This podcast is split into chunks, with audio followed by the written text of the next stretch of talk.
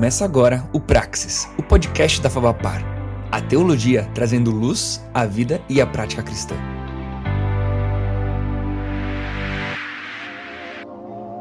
Fala galera, fala galera, sejam muito, mais muito bem-vindos a mais um episódio do nosso Praxis, o podcast aqui na nossa querida Favapar.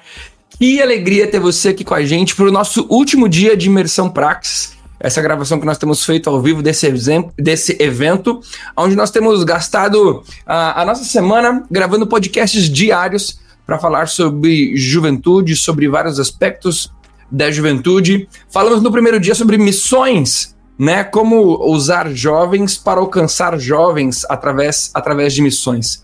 Falamos também ah, sobre quem é que estão cuidando das meninas, na igreja, no ministério com jovens, né? Quem que está ah, desenvolvendo o trabalho ali? Quem que está cuidando das mulheres? Nós falamos também sobre o ministério com jovens, o que não pode faltar num ministério, num ministério com jovens. E, e hoje, nosso último dia, nós vamos falar sobre como alcançar essa nova geração cansada.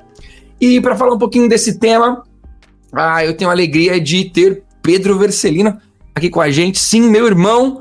É, Provavelmente você já deve ter ouvido alguns, alguns episódios do Praxis em que o Pedro participou.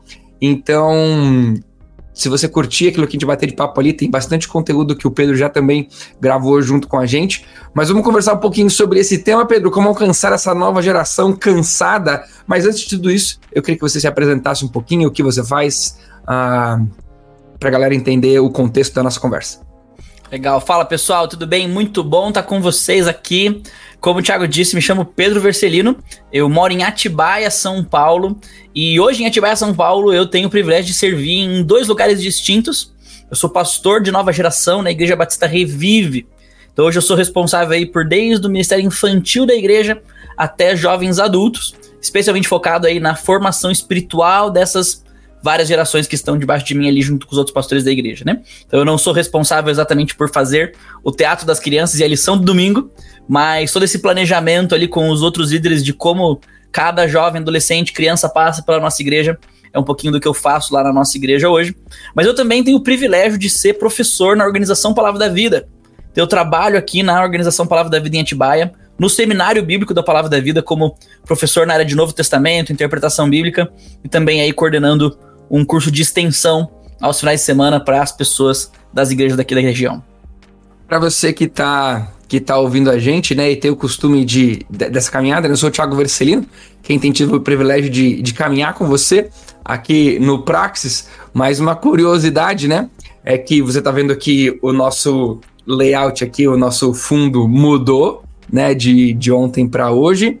Eu vim para São Paulo, eu tenho um compromisso aqui no final de semana, prego em uma igreja aqui no final de semana, e então eu estou na casa dos meus pais, é, aqui hospedado até o compromisso do final de semana. Então, temos dois irmãos, é, e eu estou falando da casa do meu pai, junto com o meu irmão. Então, não estou no quarto que era o nosso, né? Aqui é o escritório do meu pai agora. É uma parte que, inclusive, a gente não chegou nem a morar, nem a morar junto, quando, antes da uma construção que meu pai fez aqui. Eu já, tava, já tinha saído de casa. Mas é isso aí, dois irmãos conversando na casa do pai ah, sobre, sobre teologia. então vamos, vamos desenrolar aqui. Pedro, para galera entender um pouquinho, né? É, esse é o nosso último dia de gravação. Todos os nossos episódios serão postados ah, na semana que vem, também da mesma maneira como nós gravamos, segunda, terça, quarta e quinta. E para galera entender um pouquinho como que surgiu essa ideia uh, do nosso papo, não é, não, não, não é incomum, galera. Eu e meu irmão, quando nós estamos é, ou no acampamento, né? Uh, já é de conhecimento da galerinha que nos ouve. É, que além de trabalhar na Fabapar, professor, de desenvolver o Ministério Pastoral, eu também sou missionário na Palavra da Vida, então eu coordeno o acampamento da Palavra da Vida no Paraná. Então não é incomum eu estando no acampamento, o Pedro numa igreja, numa, prega, numa saída né, para pregar fora, alguma coisa assim. Quando nós encontramos e ouvimos uma mensagem, e essa mensagem vem muitas vezes carregada de, de ordens e ordenanças. Você deve estar falando assim, poxa, a Bíblia é carregada de ordens e ordenanças. Certíssimo. Com certeza, é verdade. Mas quando essa pregação ela vem com uma carga defasada de graça e ela vem mais com uma carga de culpa, aonde o ouvinte, o, o membro, o jovem, né, normalmente é um contexto jovem, ele sai com uma lista de tarefas e ele não sai muitas vezes com a maneira pela qual ele consegue isso. Ou ele sai desaprovado da vida que ele estava vivendo, então ele foi desaprovado, né? Ele percebeu que ele estava errado, mas ele não entende como que ele pode se tornar alguém aprovado nisso. Então é uma, uma, uma pregação que vem com uma, uma lista de coisas para fazer, mas vem com uma carga de culpa, uma carga de peso, uma carga muitas vezes de um, um, um jugo, um, um, um fardo né? E a gente tem conversado um pouquinho sobre como isso tem afastado muitas vezes o jovem de querer ouvir a pregação da palavra. Sendo assim, a gente tem entendido que ah, nós temos criados muitas vezes uma geração cansada. Ela vai para a igreja, ela vai para o culto e ela ouve uma pregação que faz ela sair de lá cansada. Putz, que droga, o que, que eu estou fazendo? O que, que eu preciso fazer? Não sei. Então, Pedro, como alcançar essa nova geração que tem sido uma geração cansada. Olha, Thiago, muito, muito legal essa, essa sua observação sobre a maneira como a gente normalmente vê as pessoas falando da mensagem das escrituras lá fora. E uma coisa que quando eu, eu ouço, às vezes, colegas conhecidos, gente pregando a palavra de Deus, e longe de nós, gente, sermos os melhores pregadores do mundo, tá bom? Por favor, não pense, meu Deus, como eles são críticos e falam mal da mensagem dos outros. Não, longe de nós. Tá bom? Eu tenho certeza que as pessoas sentam um pau na gente pregando também. Mas, gente, é muito comum ouvir mensagens sobre a Bíblia que não são evangélicas. Elas são bíblicas. Elas falam do texto bíblico. Elas refletem princípios e mandamentos bíblicos mas elas não são peneiradas pela mensagem do Evangelho do Senhor Jesus Cristo. Elas não são revestidas do poder que Jesus possui para fazer com que aquilo que o texto pede de nós seja de fato efetivado em nós. Então é muito comum que às vezes a gente ouça alguém dizer o seguinte: nós pregamos lá na nossa igreja recentemente os Dez Mandamentos, né? E essa foi uma coisa que nós brigávamos na reunião do, do, do Conselho Pastoral da igreja semanalmente. Nós vamos falar sobre os mandamentos de Deus. Mas precisamos lembrar a igreja que Jesus já nos livrou da condenação que a lei aponta. Que Jesus cumpriu perfeitamente esse mandamento que nós vamos ensinar para nossa igreja. Que é somente por meio de Jesus e do seu Espírito que nós podemos viver esse mandamento. Nós não queremos que as pessoas vão embora se sentindo mais culpadas por não cumprir o mandamento, mas encorajadas. Porque Jesus já as perdoou, porque esse mandamento é o que Jesus requer delas, mas também porque Jesus torna possível elas praticarem esse mandamento. Então, o que eu vejo que faz muita falta, Tiago, às vezes é o seguinte: as pessoas anunciam as verdades da palavra de Deus, desprovidas do evangelho que as perdoa de não cumpri-las, mas que as capacita para cumpri-las. Como ah, você lê um, um, um manual, um manual de coisas que você deve fazer, mas eh, você não tem o propósito a motivação, o porquê, a razão, você não encontra sentido no porquê fazer aquelas coisas. E daí o evangelho acaba se tornando muitas vezes aquele conjunto de práticas e não a mensagem que de fato é o evangelho, que é Jesus Cristo é. morto numa cruz, ressurreto no terceiro dia. Uhum. É, e, e, às vezes a, a, uma visão míope do evangelho é de que o evangelho é o poder de Deus somente para salvação. Isso é bíblico. Paulo declara: o evangelho é o poder de Deus para salvação. Se nós estivéssemos discutindo a doutrina da salvação, nós diríamos que o evangelho também é o poder de Deus para condenação daqueles que não creem. Mas o evangelho também é o poder de Deus para santificação e transformação do homem. O mesmo evangelho que salva é o evangelho que santifica. O mesmo Jesus que ele é o exemplo a ser imitado e aquele que nos perdoa dos pecados, ele é o ponto de partida da nossa nova vida em Cristo. E eu acho que essa é uma, uma, uma mudança, Tiago, no que diz respeito à nossa visão de formação espiritual. Nós normalmente dizemos o seguinte para os jovens adolescentes da nossa igreja: tem que ser como Jesus, imita Jesus, Paulo imitava Jesus, você tem que ser uma pessoa que as pessoas olhem e veem Jesus em você. Mas a gente coloca Jesus como fim da linha. Estou indo em direção a Jesus. Mas a grande verdade do evangelho é que agora, essa nova vida que nós temos em Jesus, ela não tem Jesus somente como fim da linha. Ela tem Jesus como ponto de partida. eu parto de Jesus. E eu e, vou você vive Jesus, porque Jesus já vem vive, em minha direção. E, e, você vive o processo também com Jesus, né? A, aquela famosa frase, né? É, Jesus é o maior interessado na minha santidade, né? Não Ele lembro não quem me disse isso, foi você, inclusive, que me disse isso a primeira vez, mas eu digo isso semanalmente. Pro jovem que vem em crise dizendo, pastor, eu não consigo. Eu falei assim, é verdade, você não consegue mesmo. E, o pior seria você chegar aqui achando que você tem condições de fazer isso sozinho. É. Mas que bom que você reconheceu a sua falência, você não consegue. É por isso que Jesus consegue, não por você, porque ele já conseguiu por você a, a, a, ser liberto da culpa, mas Jesus consegue em você. Ele opera isso em você. Né? Ele Agora, faz com que a vida dele produza algo a partir de você. A gente está conceituando bem essa ideia, né? Da, da falha da pregação, da falha do conceito. Agora, se a gente fosse olhar um pouquinho para aquilo que tem acontecido, né? Vou falar um pouquinho da realidade curitibana, e você pode falar um pouquinho daquilo que você tem visto em São Paulo e nos outros lugares que você tem empregado. Que acontece o seguinte, né? Ah, essa mensagem ah, desprovida de graça, carregada de culpa, que está colocando um, um peso sobre ah, o jovem e ele não tem aguentado esse peso, a gente tem percebido que essa mensagem ela não tem sido efetiva, né? Porque ela está produzindo aquilo que até brinquei com a Cláudia ontem na gravação e falei para ela não matar o nosso papo, mas eu queria introduzir um pouquinho com ela ontem por causa do universo feminino, né? Mas é aquela mensagem que ela é, é um embate, é uma guerra, né? Nós contra eles.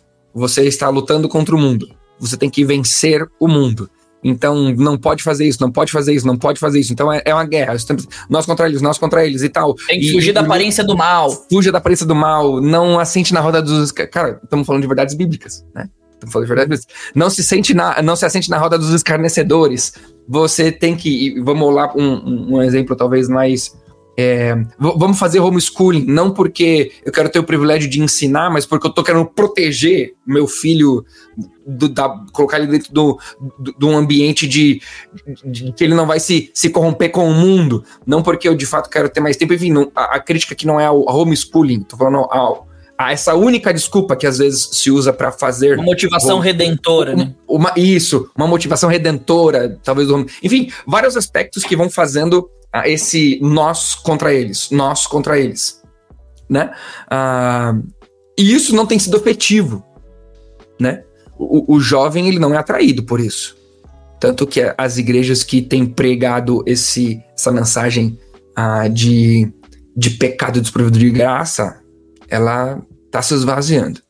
Só que ao mesmo tempo a gente vê uma igreja que muitas vezes tem crescido e ela cresce com a teologia do coaching, né? Você pode, você consegue, você é especial para Deus. E assim, você joga fora toda a responsabilização. Uma responsabiliza demais. Culpa, pecado, culpa, culpa, culpa, peso, fardo, faz isso, faz isso, faz isso, faz isso, faz isso. E a gente nunca vai conseguir cumprir isso.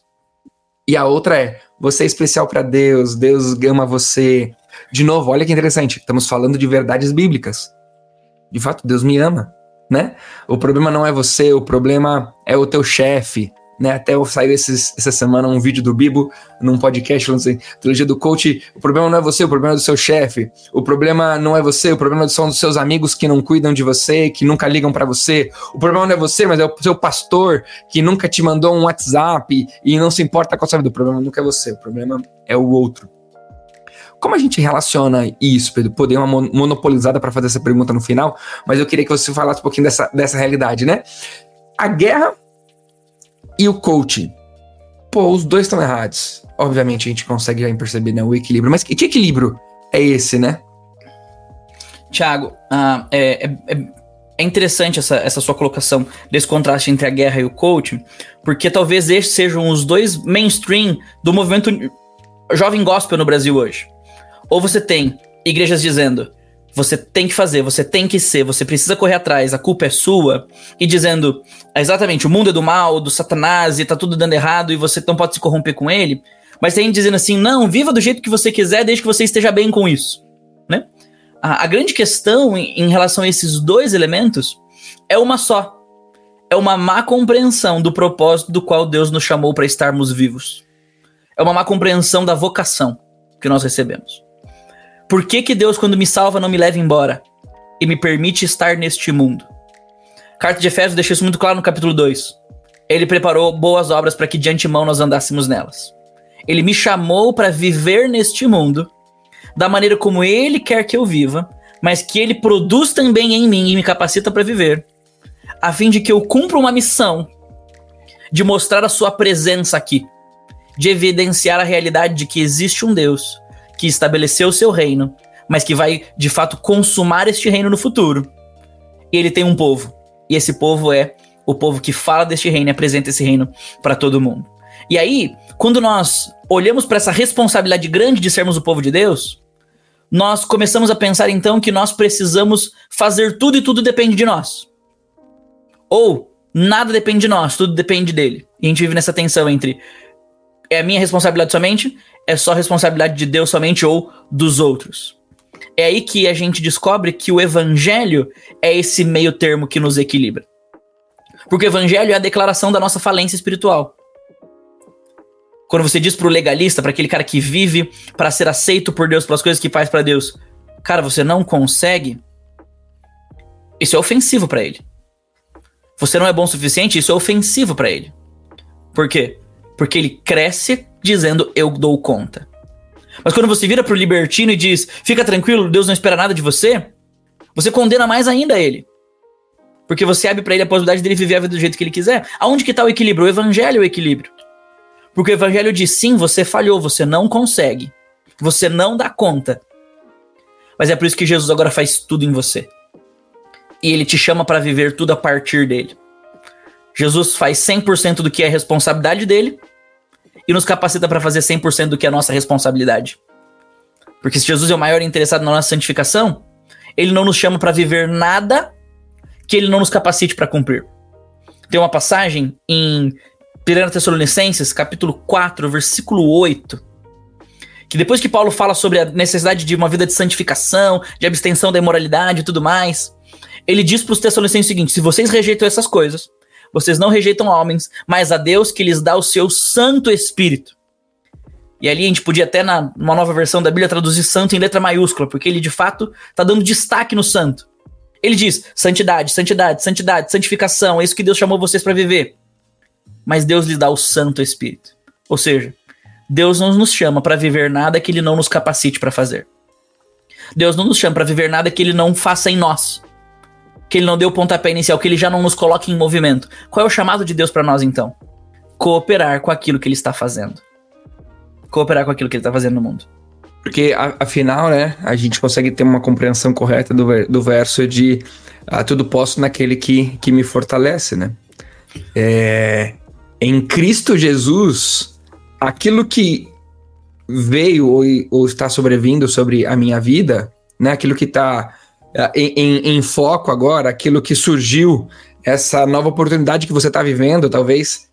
Em Cristo Jesus, tudo posso naquele que me fortalece. Porque o dia que eu, eu disser que Porque eu não Jesus dou... é aquele que me fortalece. Exato. O foco normalmente é eu posso. Isso. Mas o foco de Paulo, na verdade, é naquele né? Exatamente. O, eu, o dia que eu falar assim, eu não vou suportar isso, eu, cristão, digo, eu não vou suportar. Eu estou dizendo que Cristo não é capaz de suportar isso por mim. Ou suportar em mim. Exato, é. Me fazer suportar isso. Uhum. Enfim, é, é a realidade. Me dar os recursos necessários para isso. O poder para o suporte não. O suporte para o suportar não está em mim, mas naquele que me fortalece para para suportar. E muitas vezes o jovem chega na igreja, ganha a lista de tarefas e não encontra onde ele encontra o poder para viver e suportar todas aquelas. Porque, porque sabe, sabe o seguinte, Thiago? Os dois extremos, a teologia do coach e a mensagem legalista, elas estão no mesmo lugar. As duas estão colocando a responsabilidade final no homem. Porque o legalista vai dizer: você tem que fazer, depende de você, é o seu esforço.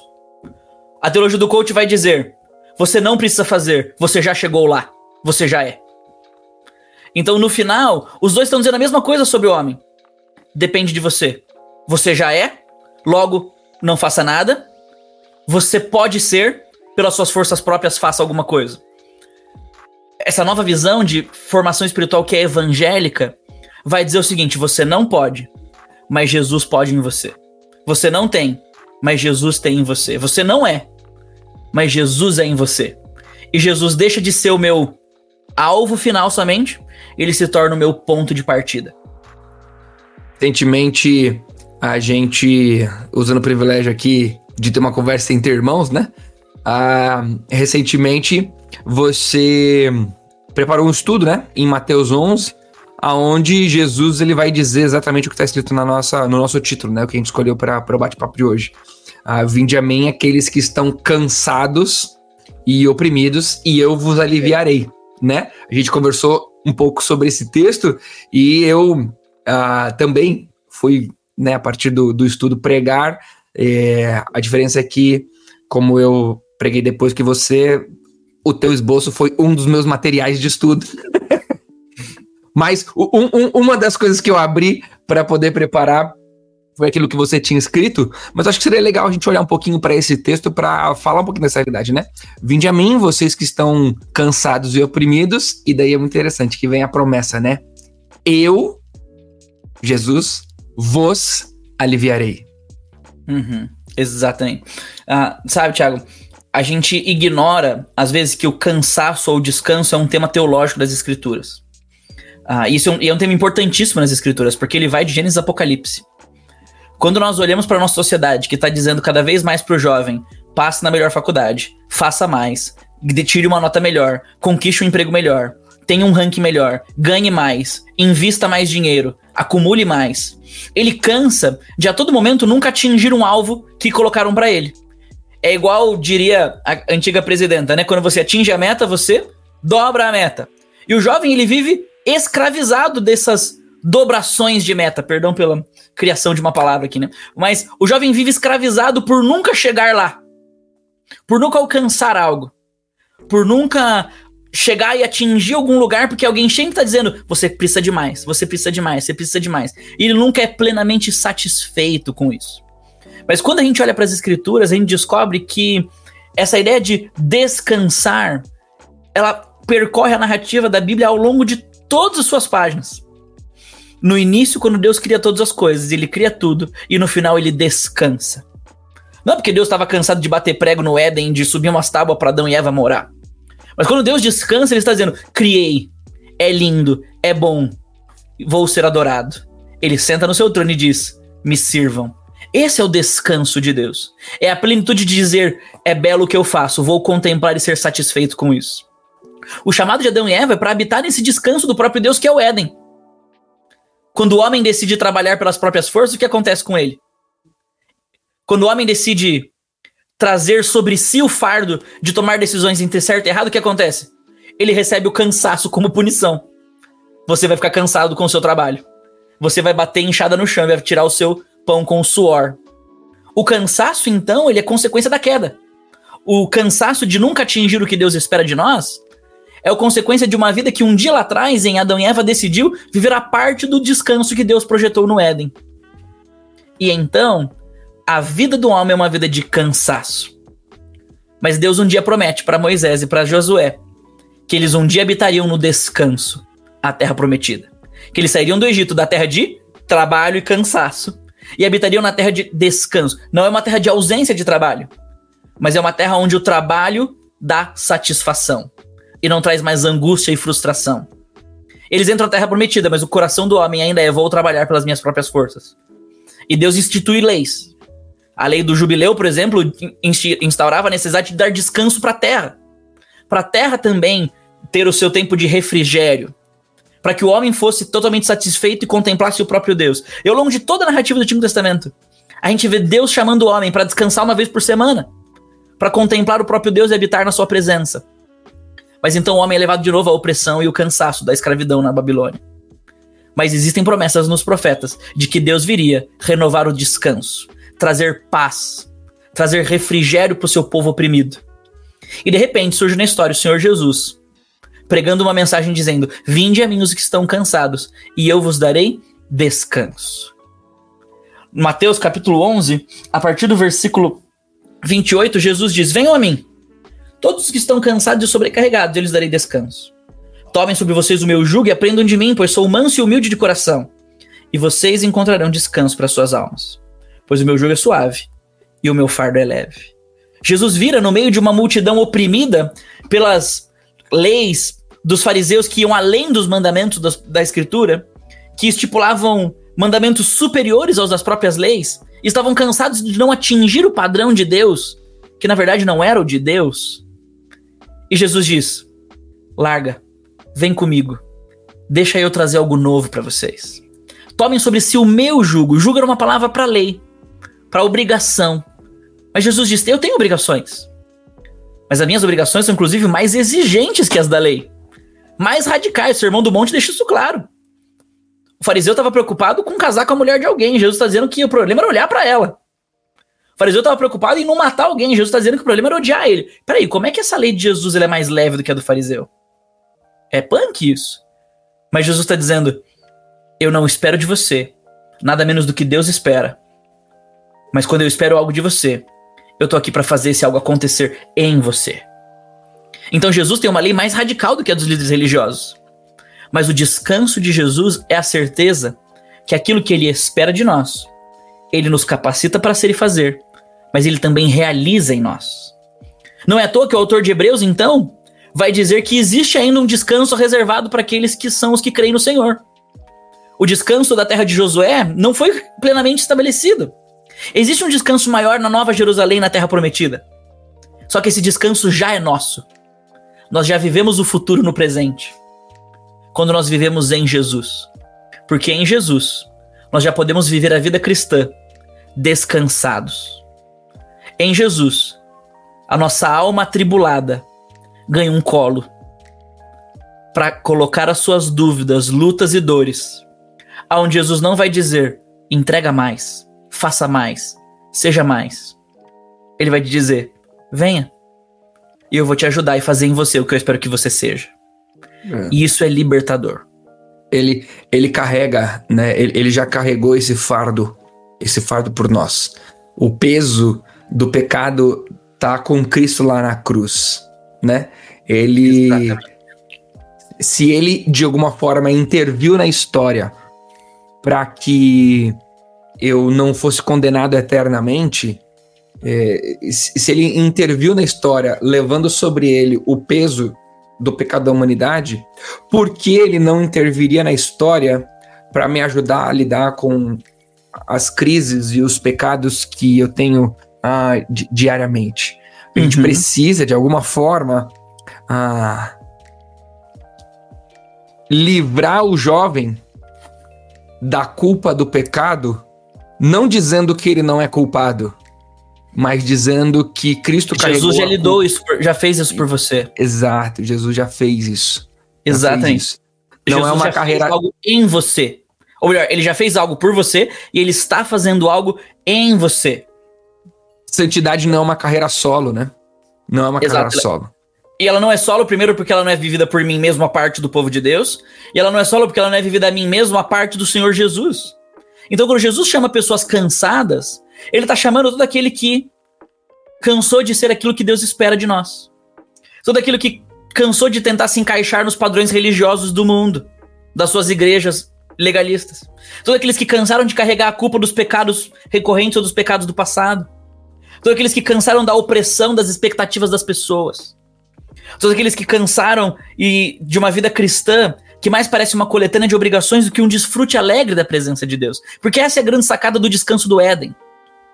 O descanso edênico é o descanso do desfrute da vida na presença de Deus.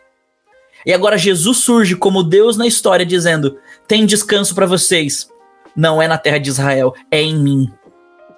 A expectativa do judeu, quando ouve isso de Jesus, é falar assim: ok, ele vai restaurar todas as coisas. O que, que é isso? Sentar no trono do rei de Roma limpar a nossa terra dos opressores. E nós veremos de novo a bênção de Deus sobre nós. A terra vai dar de novo leite e mel. E nós habitaremos com paz e segurança neste mundo. Jesus está dizendo: não. A paz e segurança do descanso da terra se cumpre em mim. Eu sou o lugar que vocês vão habitar no descanso. Porque eu sou o lugar onde eu vou arrancar de vocês a culpa do peso do pecado. Eu vou arrancar de vocês a necessidade de vocês viverem para aprovação das pessoas. Porque você só tem que me, me agradar. Eu sou a única pessoa que vocês devem agradar. E eu me agrado do que eu vejo em você, se eu vejo a mim em você. E é isso que Jesus vê em nós quando ele olha para nós. Ele vê a si mesmo. É por isso que nós somos justificados. Ele vê a si mesmo em nós. Por isso, Jesus diz: Vinde a mim e vocês vão receber descanso. As promessas ao longo de toda a história vão se cumprir através de mim. E elas vão aprender dele. Ele diz: Vinde a mim, tomai meu jugo e aprendei de mim. Por quê? Porque Jesus diz: Eu sou manso e humilde de coração. Sabe por que Jesus traz descanso? Porque Jesus não é um esquentadinho pronto para apontar o dedo na cara do jovem que ficou com a namorada. Jesus acolhe esse jovem.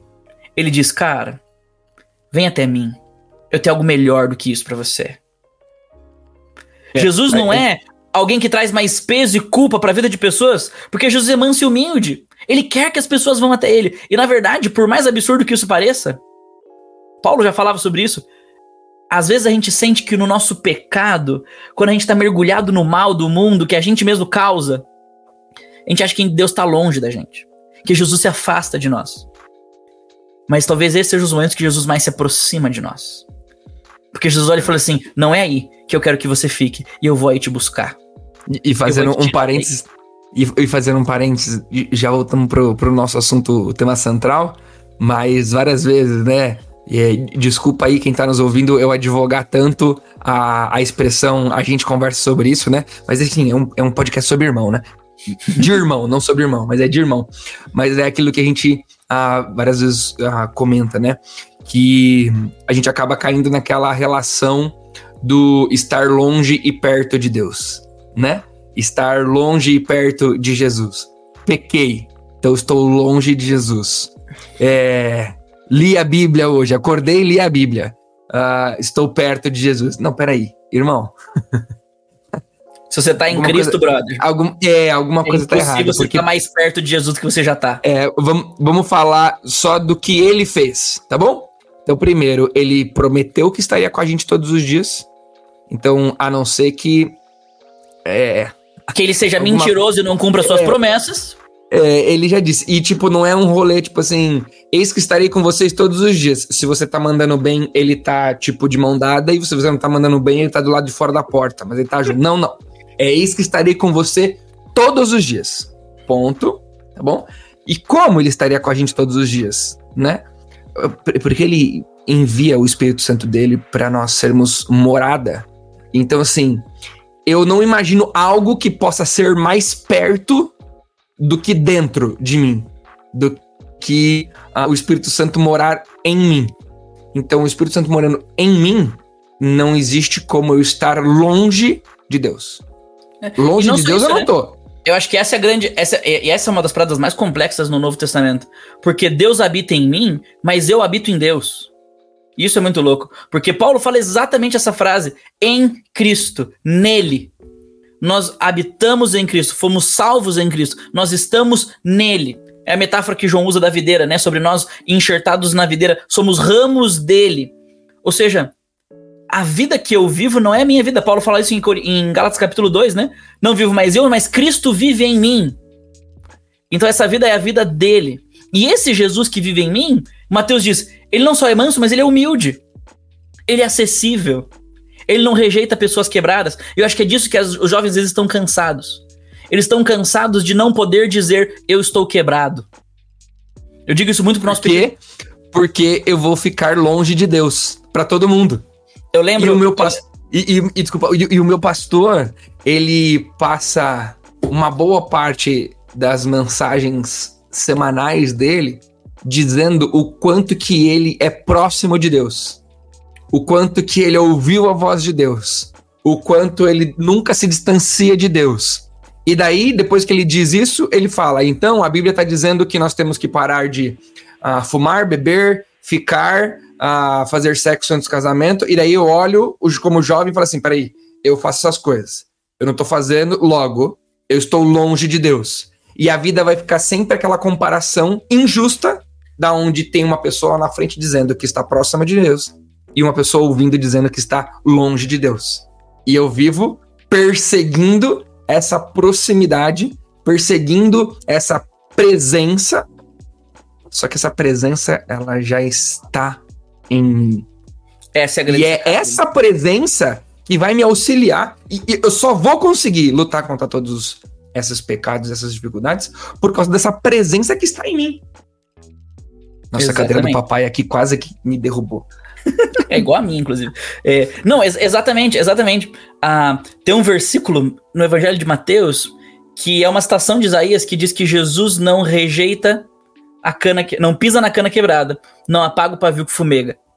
Ou seja, Jesus, ele quando olha pra gente, aquele cabo de vassoura velho encostado na parede que a gente não usa mais porque trincou, Jesus não vem e mete o pau no pau, mete o pé no pau, quebra tudo e joga a gente fora. Quando a gente tá ali com aquela nossa espiritualidade saindo o restinho da fumacinha, Jesus não molha o dedo e faz tss na nossa vida cristã. Jesus é aquele que vem e conserta o cabo e diz: tem utilidade para você. Ele não pisa na cana quebrada. Jesus é aquele que vem e acende a chama do pavio que tá só o restinho da fumacinha. Por quê? Porque ele é humilde. Ele olha para aqueles que estão quebrados e ele suja a mão com eles. E eu acho que é disso que uma geração cansada mais precisa. Uma geração que está cansada de ser oprimida e sobrecarregada com mais jugo precisa de líderes humildes para sujar a mão com eles. Precisa de líderes para comer e jantar com eles e meus seus erros e pecados. E aí que tá a grande sacada. Existe um conceito na educação que é a necessidade de nós irmos até onde nossos alunos estão para desenvolvê-los até onde nós queremos que eles cheguem. E normalmente nós queremos que eles cheguem onde nós estamos. E nós precisamos de pastores, líderes, homens, mulheres, decididos a ir aonde os nossos jovens estão, não necessariamente geograficamente, mas ir espiritualmente onde eles estão. E sentar à mesa com eles. E partilhar da vida com eles. E se sujar com eles. E saber que alguns desses jovens talvez mancharão a nossa reputação. Eu vivo numa cidade, em Atibaia, com várias grandes igrejas. E nós vemos essa tendência, inclusive, às vezes. Ou julgo o ministério daquele pastor pela qualidade da vida dos jovens que ele tem. Agora, se um jovem daquela igreja tá bêbado dirigindo pela cidade, aquela é uma igreja ruim. Aquele pastor de jovens é um pastor ruim. Agora, eu sei que aquele jovem da minha igreja tá dirigindo bêbado pela cidade. Porque aquele jovem vai bater o carro e vai me ligar. Porque ele sabe que ele pode contar comigo. para ajudar ele nas cagadas que ele faz. Mas tem vários jovens dessa cidade, de várias igrejas que não a minha, dirigindo os bêbados por aí, que seus pastores nunca vão saber. Porque eles não têm coragem de pedir ajuda pros seus pastores. Porque os seus pastores vão pisar neles. Vão esmagar a cana quebrada. Vão apagar o pavio que fumega. Vão dizer, você não é digno de fazer. Você mancha a reputação da minha igreja. Ai, cara. Jesus manchou a reputação dele mesmo por causa da gente. E a gente tá preocupado com a nossa reputação ministerial. E aí a gente faz o quê? A gente exige do jovem e traz pro jovem um peso maior do que o Jesus coloca sobre nós. Desculpa a empolgação. Mas é que isso mexe com o meu coração de um jeito absurdo. A gente precisa ir aonde esses meninos estão. A gente precisa caminhar onde essas meninas estão. E dizer para elas: tudo bem que você falhou. Jesus tá aqui. Ele não tem isso para você. Ele não quer que você continue vivendo assim. Ele tem inclusive algo novo para você mudar. Porque às vezes as pessoas dizem assim: ah, vocês falam de descanso, descansar em Jesus, descansar em Jesus, então a vida cristã é inerte. Eu não faço nada. Fizeram essa pergunta para um pastor que eu admiro muito, Carlos Macor. Ele disse o seguinte: quando Jesus é o nosso descanso, a gente descansa nele, é aí que ele nos acorda para viver o que ele tem pra gente.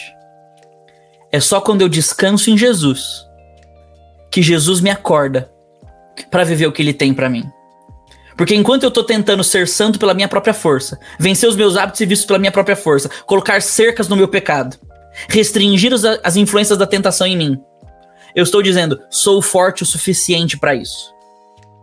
Mas quando eu desisto de mim mesmo e falo, ok, Senhor, eu não consigo, eu preciso de ti. Isso é bíblico, é Paulo dizendo, é quando eu sou fraco que eu sou forte. Porque então eu vejo o poder de Deus atuando em mim. Então, uma vida de descanso que a gente precisa propor para a nova geração é uma vida que convida a nova geração a contar mais com os recursos de Jesus do que com os que ela tem em si mesma. Eu acho que isso resume muito bem o que a gente está falando. Nós não estamos chamando a nova geração para uma vida de inércia. Não estamos achando a nova, chamando a nova geração sendo complacente com seus erros, com seus pecados. Nós estamos chamando a nova geração para reconhecer que a fonte da transformação não é ela mesma. Não são os seus pastores. Não é a si mesma como responsável por tudo que ela deve fazer e ser. Mas é reconhecer que a nova geração tem uma fonte de poder maior do que, a, que ela tem em si mesma, maior do que os seus pastores. Porque nessa pegada da formação espiritual, às vezes o pastor ele se torna o poder para que aquela pessoa faça algo. Se ela seguir as palavras desse pastor, as dicas desse pastor, se ela for orar com esse pastor na live que ele faz às seis da manhã, aí então ela vai receber o poder de Deus. Não, brother. O poder de Deus já habita nele. Jesus habita nele. É. E Jesus é o poder de Deus. O, o, o, JP, ele tá perguntando como não cair em uma validação exagerada do cansaço dessa juventude, cair no erro pelo excesso. Eu acho que é simples. É, é não falando sobre essa juventude, sobre esse cansaço, além do que de fato é. Porque se de fato a geração tá muito cansada, qual o problema de eu dizer que ela está cansada? Uhum. Se eu propor a resposta a partir não da teologia do coach, da onde ela precisa descansar, onde ela está sendo subjugada, e nem da teologia do. do é, da, da, opressão, né? Ah, para de meninice, para de uh, ficar aí. Cresça, seja fazendo. homem, seja Cresça, mulher, é, assuma sua posição. É, isso, amadureça, né? Para de fazer o que você está fazendo, você está fazendo porque você quer. É, é verdade? É, né? Mas peraí, assim, quem que vai ajudar? Então eu acho que se a gente é coerente e verdadeiro, é impossível cair numa validação é. exagerada. Porque a gente, a tá gente falando, pode... Thiago, de um cansaço, que a gente não tá falando de um cansaço de uma rotina puxada, de uma Isso. vida que acontece de domingo a domingo. É verdade, o jovem tá cansado disso também. Não é à toa que mundo afora o pessoal já tá comentando a, a, a discutir jornadas de trabalho de quatro dias, horários de trabalho reduzidos e tudo mais. É insano. E eu, eu confesso aqui uma dificuldade minha. Eu zero meu WhatsApp num dia, no dia seguinte tem 30 mensagens, eu entro em crise. Como? Que dia que eu vou conseguir ter descanso dessas mensagens do meu WhatsApp? Talvez eu nunca tenha. Mas a gente tá falando de um cansaço espiritual aqui. De um cansaço de nunca ser o que a gente acha que Deus espera de nós. De nunca ser o que os nossos líderes esperam de nós. Por quê? Porque tá todo mundo dizendo você tem que ser, mas não tá dizendo qual é a fonte do poder. Quem requer isso de você? E o que essa pessoa tá fazendo em você para ser? No final, você vai fazer a mesma coisa que o legalista te chamou para fazer se o que ele te chamou é bíblico. Mas você vai fazer com leveza, reconhecendo que é Deus fazendo em você e através de você. Porque você não diz, eu consegui no fim do dia. Mas eu considerei o que Jesus está conseguindo em mim. E eu cooperei com isso. E isso mostra muito, Pedro, a crise que existe entre os movimentos identitários e a, o relacionamento do jovem com a igreja. Porque hoje movimentos identitários, eles acolhem o jovem de tal maneira que eu ouso dizer que talvez ah, uma das, um dos maiores êxodos da igreja hoje em dia se dão por conta do relacionamento dos jovens com ah, esses movimentos identitários. O feminismo, LGBTQI, a mais, ah, agora tá na moda do ah, essa machonaria, machonaria gospel dentro da igreja, né? Esse movimento de, de ultra masculinização ah, dos homens dentro da igreja. Enfim, é, movimentos, um... movimentos identitários de, de espectro político. Uma, Exato, uma, direi direita, uma direita religiosa, uma esquerda reacionária né? Ah. É, a, o jovem ele se associa demais a isso porque esses movimentos eles estão dando para eles o senso de pertencimento. Excelente. Por quê? Porque a igreja está dizendo: você para fazer parte tem que ser. Isso. Ou você para fazer parte tem que combinar conosco. Enquanto Isso. o chamado de Jesus é: você para fazer parte tem que crer. Isso. E crendo, nós vamos te fazer cada vez mais parte de nós.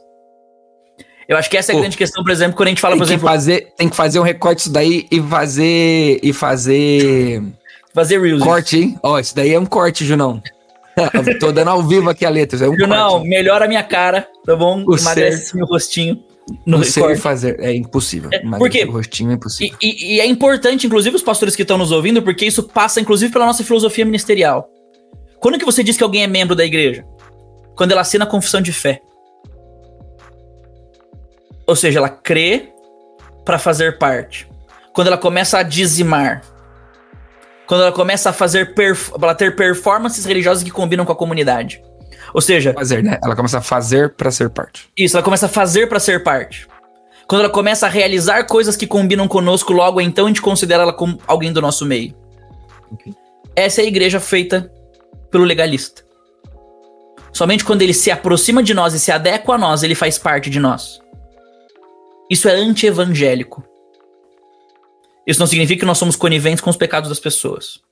Nós falamos de pecado. Nós mostramos o erro. Somos sérios com ele. Mas nós somos sérios como Jesus é sério. Nós somos sérios dizendo: vem, pecador, vem. Melhor lugar para você estar tá é junto com a gente. Pra gente te ajudar e você ajudar a gente.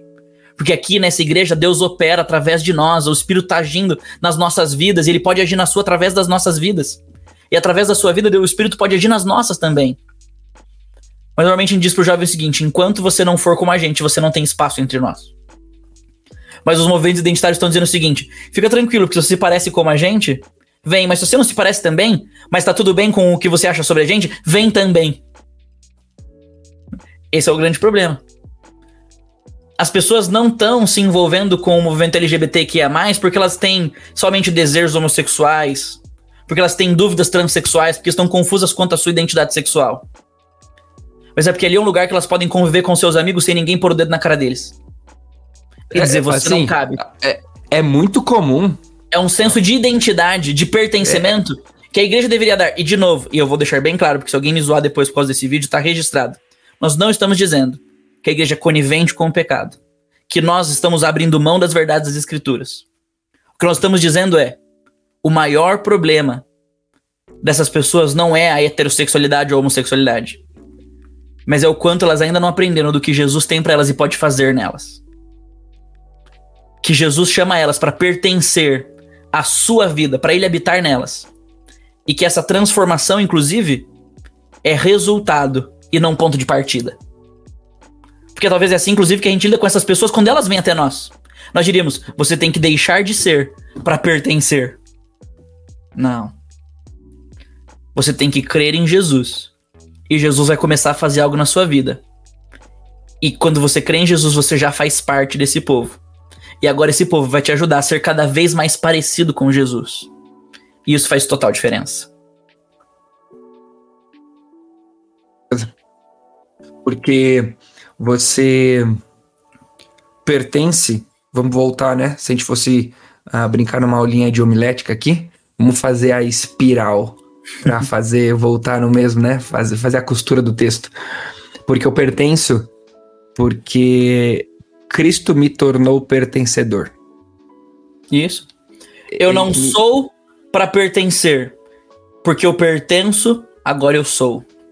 Isso, exatamente. A, isso, isso fez total a obra, a obra do pertencimento não está naquilo que eu consigo ou não fazer. A obra do pertencimento. Essa é a grande beleza, Thiago, dos frutos que dos frutos do espírito que a gente produz, mas que o espírito produz em nós.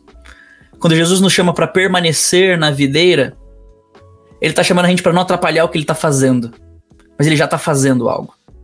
Permanecer na videira essa é receber a vida de Jesus que flui em nós e entregar a vida de Jesus aos outros a partir de nós. Porque o fruto da árvore, isso é muito. Eu sei que talvez eu esteja extrapolando a metáfora aqui, mas a árvore não come do seu próprio fruto. Uhum. A árvore entrega fruto para alguém. Sim. Os frutos que nós damos quando nós pertencemos em Jesus a videira são para os outros. O fruto do espírito que nós produzimos é o amor ao outro, a fidelidade ao outro, o domínio próprio em não transgredir o outro, é a mansidão em não matar o outro, é a alegria em viver a vida com o outro. Então a vida de Jesus, eu recebo essa vida. Eu me regozijo nessa vida e sou satisfeito nela. Então eu reparto essa vida com os outros, pelo fruto que o Espírito produz em mim. Então a juventude cansada precisa saber que ela não pode, que ela não tem, que ela não consegue. Mas tudo que ela precisa, ela já recebeu de Jesus. Ou seja, ela não está em busca de algo que ela não tem. Ela não está correndo atrás de uma coisa que lhe falta. Isso é o Éden. Deus deu tudo e a Eva achou que faltava alguma coisa. Ela quis a única coisa que Deus não deu. Deus olha para a vida da perspectiva da abundância. Temos tudo e eu dei tudo para vocês. O homem pecador olha para a vida da perspectiva da escassez. Me falta a única coisa que Deus não quis me dar. Uma juventude vai continuar, nossa juventude vai continuar sendo cansada se nós continuarmos dizendo para ela o seguinte: te falta alguma coisa. Corra para buscar isso. Nosso chamado para alcançar uma juventude cansada do legalismo é dizer: você já tem tudo que você precisa se você tem o Senhor Jesus. Ele já é tudo em você. Ele já é tudo para você. Então agora, essa vida que você recebe, descanse nela, regozije-se nela e reparta ela em frutos. É, a, a, gente confunde muito é, o combate com o legalismo com permissividade. Eu combato o legalismo sendo permissivo. Você é um libertino, você não acredita em pecado, porque você acha que pode fazer o que quiser da vida. Exato. E eu não Mentira. vou gastar o nosso tempo aqui agora. Somos sérios com a escritura. é, eu não vou gastar o nosso tempo aqui agora ah, nos desculpando disso. Você tem uhum. 53 minutos para uhum. perceber que nós não fomos isso e não cremos em hipótese alguma nisso, né? E nem que o contrário da teologia do coaching, ah, do você pode, você faz, você é e tudo mais, é oprimir, né? Ah, que horrível, faltou falar de pecado na pregação. Essa, de fato, a teologia do coaching muitas vezes falta falar de pecado, né? Mas não é sobre é, esse pecado que causa um fardo que nós estamos falando. Né? Acho é. que você tem 54 minutos agora para perceber que não foi isso que nós falamos. Pedro. Porque se a vida cristã deixa a gente cansado, então ela não é a vida de Cristo em nós. Porque isso que a vida cristã é, a vida de Cristo é a vida de Cristo em nós. A vida de Cristo em nós tem que ser uma vida que nos descansa de tentarmos ser algo por nós mesmos que Jesus já é em nós. A vida cristã é um, é um, é, é um problema de identidade. Quando eu tento ser algo a partir de mim mesmo, que Jesus já é em mim, eu me torno um esquizofrênico espiritual. Eu vivo duas vidas em uma. E eu entro em crise. Eu me frustro, eu quebro. Mas Jesus está me chamando para experimentar mais dessa vida que ele vive em mim. E essa vida que reverbera em obediência. Queria terminar com essa analogia, né? Agora que eu sou um jogador de futebol semi-profissional, que jogo toda terça-feira com os adolescentes da minha igreja, ah, vocês, têm que ver o Pedro joga... vocês têm que ver o Pedro jogando bola uma vez na vida de fiz vocês. A, fiz até gol terça-feira agora e cobrei dois escanteios lindos. Eu sou o Veiga de Atibaia. Cobrei dois escanteios lindos. É, assistência que fala, né? Assistência que Entendi. fala. É, eu falo isso sempre os meninos lá na igreja. A nossa vida cristã é uma reverberação, não uma ação. E a gente brinca muito com física, porque o professor que cuida do futebol lá é o professor de física, né? Quando você atinge a trave com a bola e a trave faz tim e ela reverbera um som, a trave não está ligada na tomada. A trave não tem caixa de som. A trave não faz som por si mesmo. Mas quando ela recebe energia cinética, ela vibra e a vibração faz som. Isso é obediência na vida cristã. A obediência na vida cristã é reverberar o amor de Jesus que nos alcança na cruz. E quando ele bate, bate forte na gente, a gente reverbera em amor e obediência. Nossa, Pedro, lindo, não tá na Bíblia. Claro que tá. 1 João capítulo 4. Nós o amamos porque ele nos amou primeiro. E ele me amou primeiro, ele me amou primeiro, e eu amarei para sempre. Exatamente. E eu amarei seja, para sempre. Eu obedeço porque Jesus, no seu amor obediente ao Pai, que o leva ao Calvário, me amou até o fim. E João capítulo 14 mostra que amar é obedecer. Então, o legalista diz pro jovem: você tem que obedecer, você tem que ser mais sério com Deus. A pessoa que tem uma espiritualidade saudável vai dizer pro jovem: você já tem tudo que você precisa para amar a Deus. Uhum. Jesus já te amou. Você já tem amor para dar. Você só tem que transbordar esse amor que já te alcançou. Porque você não produz esse amor. Amor você recebe e você entrega. Essa é a vida descansada é a vida que sabe que não trabalha para fazer algo de si mesmo para a glória de Deus, mas que dá glória a Deus por aquilo que Deus em si mesmo faz em nós e através de nós, para a glória dele. Galera, esse foi mais um Praxis, mais um episódio do nosso Praxis aqui da Par. Último dia, terminamos muito feliz por esse tempo juntos. Que venha o próximo Imersão Praxis. Se você ouviu esse episódio e você quer dar sugestões pra gente de sobre o que fazer, de repente, o próximo imersão, um, um imersão teológico, né? Agora com alguma. Uh, vamos falar de, de alguma disciplina da teologia, não sei. Mas esse foi o nosso Imersão Praxis, nosso último dia. Muito obrigado por você que nos ouviu. Até aqui, um abraço e até o próximo. Pedro, muito obrigado, viu? Valeu, gente. Até mais. Um prazer estar com vocês de novo. Abração.